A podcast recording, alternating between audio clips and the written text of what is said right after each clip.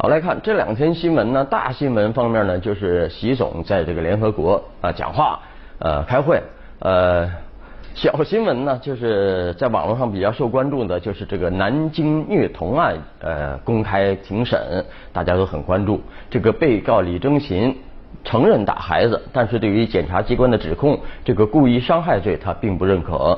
那控辩双方就本案是一般家庭暴力呢，还是故意犯罪？孩子损伤程度是否达到轻伤？以及被告和孩子是否具有合法收养关系等等焦点问题展开激烈辩论。而对于孩子伤情的鉴定呢，呃，参与鉴定的法医出庭作证啊，李征琴呢也聘请了自己的法医专家也到场，对伤情鉴定书结论提出质疑，认为是轻微伤。啊，案件一直审理到夜里十点才结束，持续了十个小时。第二天再审啊。俗话说啊。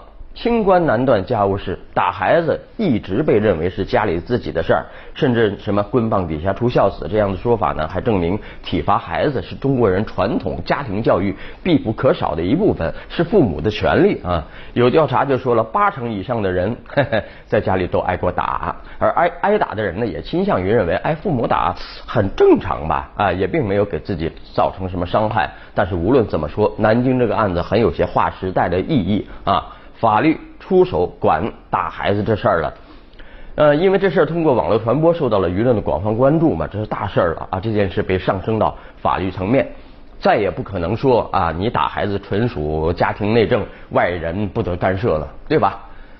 呃，话说家长制在中国影响深远，历史上把官啊称作是父母官啊，因此呢，官呢对民也带有浓重的家长威权。那尽管现在是法治社会了，但官不依法行事、处处以老子天下第一的态度对待民众的现象也还是有的、存在的。那尽管这个法律上赋予了呃民告官的权利，但是更多的是难落实，是个摆设。民告官那历来是审判工作的难点，往往容易受到地方行政的干预啊。为了努力让人民群众在每一宗司法案件中感受到公平正义。广东省法院系统呢，积极探索行政案件集中管辖啊。省高院的态度是，自古以来治国先治官，行政案件的管辖改革，倒逼行政机关强化依法行政，同时正在成为行政案件三难问题的突破口啊。群众不敢告啊，不懂告，不愿告，有望成为历史。想告就告啊。最近呢，国务院大督查第二批。呃，核查问责结果公布了啊，经有关地区核查和监察部审核呢，针对一些问题，比方说资金沉淀呐、啊项目拖延呐、土地闲置啊、棚改迟缓等方面的懒政怠政不作为典型问题，二十四个省区市依法依规对两百四十九人进行问责，给予党纪政纪处分。呃，有统计，其中地厅级呢四十一个，县处级一百三十九个。有关部门负责人说了啊，问责的目的是为了促进工作治理懒政怠政等不作为行为，既要依法问责，更要强化啊整改，加强督查督办，抓好工作落实啊，确保年度经济社会发展主要目标呃任务如期完成啊。这次督查，请注意，查的是消极怠工不做事儿。那中央的态度很明确，你做官不仅不仅呢不能搞贪腐啊，不作为呃做太平官那也不行，尸位素餐。啊，占着茅坑不拉屎，这是不行的啊！呃，再来看过节前了嘛，啊，这个纪委也很忙啊。北京市纪委通报了怀柔区纪委公款旅游问题典型案例剖析啊，呃，对两节期间的公款旅游啊、送礼收礼等四风问题进行警示，不要再再犯了啊，这个意思。那么分析一下通报的情况呢？这个怀柔区委党呃常委、区纪委书记周燕啊涉嫌公款旅游啊被撤销党内职务啊。这个呃，纪委常委王恩华啊等其他五名纪检干部受到党内严重警告处分。其实我们根据通报的情况看呢，他他这个做法呢也并不算太过分啊，至少是不少单位的通行做法。什么呢？公干完了随便逛逛景点而已啊。但在现在这个形势下，这种做法显然已经是碰了红线了啊。什么学习啊、考察之类的，恐怕都要过一过筛子，看看是不是有人在变相搞公款旅游了。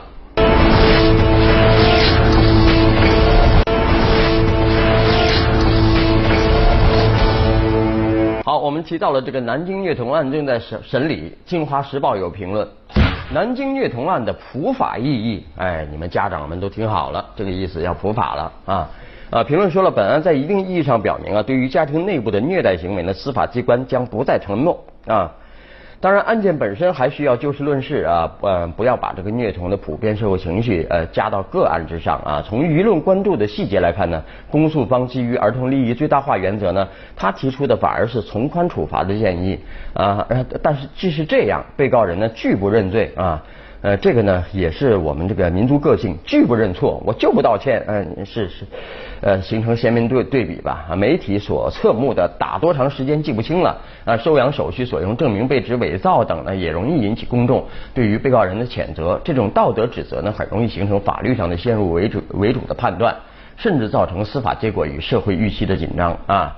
所以说，作为公权力的刑事司法对于家庭内部关系的介入呢，其实触及的是中国式家庭教育的积弊啊，是深藏中国家长内心的教育理念和习惯性思维的啊。我们的传统呃呃我呃呃育人文化里面，不打不成器啊，棍棒底下出孝子啊，这老师里面还手里面还有戒尺啊，这是遗传不绝的经验之谈了。就算是到了今天，呃，即便是现代化的文明都市里，打。还是一种比较有效的管理方式啊，教育方式。只不过呢，更多的家长他的把握住了分寸而已，没有让自己的行为呃陷入司法评价的险境。大家也不知道，对吧？啊，所以说打的教育理论理念呢，说到底根源于传统的父子关系结构，父母把子女子女啊视为自己的财产，所以拥有绝对绝绝对的处置权。而司法的介入呢，恰恰是把儿童从父母的私有财产归属下。解放出来，把它还原为一个具有独立人格和法定权益的人啊，小人儿啊。这种司法介入呢，实际上承担着对这个传统家庭教育模式的挑战。而公共舆论真正需要挖掘的社会价值，就在于进入司法程序的虐童案件，在分清家庭教育手段的合法与违法界限的同时，更应该反思我们的教育方式应该如何对接现代文明啊。真正把孩子视为一个具有独立人格的人，这是现代教育的起点，也是现代司法介入家庭教育案的这个目的所在啊。所以说呢，回家去检讨一下，你是不是呃用平等的关系来对待你们家的孩子呀？哪怕是熊孩子。好了，再来看，呃，国务院办公厅啊发布了关于全面加强和改进学校美育工作的意见啊，要求普通高中要创造条件。开设舞蹈、戏剧、曲艺、影视等教学模块，要以戏曲、书法、篆刻、剪纸等传统文化为重点，形成特色。意见还对中小学啊和普通高中高校的美育教育作出规定啊。呃，我们来看单仁平的评论：高考功利，美育不是乌托邦啊。高考是，那当然是很功利的，但是美育真的很靠谱吗？啊，呃，原来我们就是说就是。三好学生嘛，德智体全面发展。后来又加了呃美和劳，德智体美劳，美学教育到底重要不重要呢？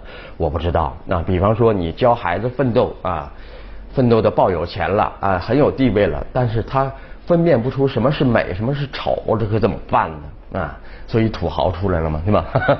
啊，来看那评论怎么说呢？啊。高中加强美育教育，这是典型的素质教育了，对应了整个民族走出应试教育的强烈愿望。但是网上舆论场对意见的最初反应相当复杂啊，不少人对意见能够推行下去感到悲观，担心这项工作呢会流于形式啊。有些人认为啊，只要高考这个牛鼻子不改呀，什么样的素质教育计划最后都是扯淡啊。那基于这种悲观主义，有人觉得呢，隔段时间就抓一阵子美育等素质教育呢，属于瞎折腾，反而会耽误学生们的主课，让那些宝贵的时间打了水漂啊。呃，评论说高考的确是中国教育体制里搬不动的定海神针呢啊，似乎所有计划开始时离他而去啊，转一圈自己又呃绕回来了。文体加分、三好加分，最后都遭到诟病。万恶的高考制度到头来又被发现是中国最能保障公平的制度啊。因此，很多曾经追求素质教育的学校，在家长的压力下，请注意是家长的压力下，又回到应试教育的起点啊。那高考过不了还搞毛啊啊，很多人的观点。那现在国办不仅重塑呃素质教育旗帜，而且点名要求推进美育教育，应该如何看呢？呃，素质教育的呃的确不是餐后那道可有可无的甜点，它更像是整个一顿饭里必须有的盐啊。啊，一个完全没有经历素质教育、只会应试的高分生，说到底啊，就像吃饱了饭，但每顿饭都没有盐那样啊，他缺乏力量，也少了精神啊。呃，素质教育的需求真实存在啊，只是开展它的环境太严酷了啊，各地的条件呃不尽一致，不同学校生源的情况各异啊。素质教育这个动呃动力机制呢？呃，既不做做不到满转，也不可能空转，它总会带动一部分真正的积极性啊，并在一些点和面上形成对高考功利机制的超越吧，啊，这就呃期望于个体的呃力量了。那么行政力量也很重要啊。呃，今天的素质教育不在于质的突破，量的积累更加现实啊。因此，即使是形式主义的美育教育，也应当被珍惜。而且，对有些学生来说，他或许流于形式；但对另一些学生来说，他却可能决定他们一生的审美偏好啊。审美问题解决了啊，至少能帮助你呃，在有些时候看清方向啊。那很多人抱怨高高考制度，但是高考制度呢？变不了的时候呢，我们只能调整自己了。不要老是说，哎，我们没办法啊。一个学生的战斗，不光是考上什么大学，还在于他经过了多少素质训练的同时，考上了同样的大学啊。后一场战斗的结果呢，以及参加后一场战斗的能力和态度，也许能够更准确标记一个学生的人生出发点啊。所以说呢，针对这一点呢，呃，老马要呃做一下小广告啊。老马不光会主持节目。老马还会做菜呢，做菜的手艺还不差呢，呃，说不定以后会改行呢啊。好，稍后你来我往，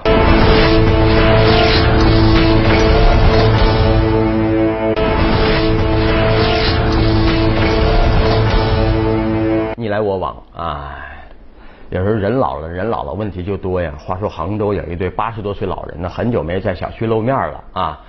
呃，老太太呢始终不肯不肯开门，女儿还是带着民警撬门进进去了啊啊，这个客厅里啊呃，这个老太婆呢是坐客厅里了啊，但是那个她老公啊还一位老教授啊被一丝不挂的躺在了呃那个扔在了阳台上啊，这是怎么回事呢啊？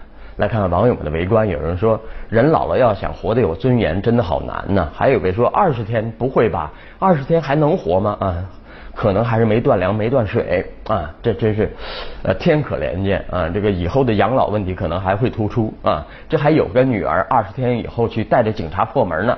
如果说那女女儿出国了啊，或者怎么呢？嗯，怎么个情况？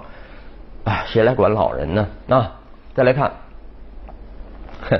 又是办证明的事，呃呃，话说西安有一位姓张的女士出国旅游需要办理无犯罪记录证明，来到派出所被告知呃现在不开了啊，有媒体就列出证明，你妈是你妈呀，生存啊，死亡证明等等，都不是找公安机关，亲属关系证明该找公公证机关，生存健在死亡证明该找卫生防疫部门等等，哎呦天哪！